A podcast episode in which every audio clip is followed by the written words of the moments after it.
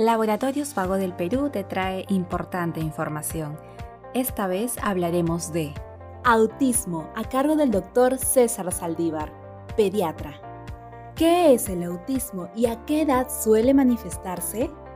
El concepto actual que se maneja, que se llama TEA, trastornos del espectro autista, la podemos resumir en situaciones especiales que tienen algunas personas respecto a su integración global social, familiar, laboral. El autismo no tiene una edad de presentación. Lo que sí deben los papás tener en cuenta es que este espectro especial de autismo puede presentarse muy levemente en edades muy precoces, pero puede desarrollarse o presentarse con mayor sintomatología cuando el niño crece. ¿Qué signos suele presentar el autismo?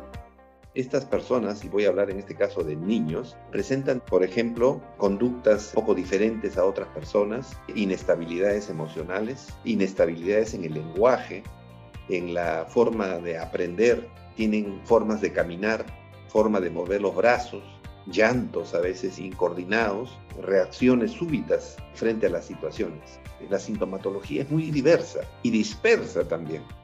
¿Cómo se trata el autismo? El tratamiento tiene muchas esferas y muchos niveles. Hay que trabajar, por ejemplo, en el aspecto de adaptación familiar y adaptación escolar.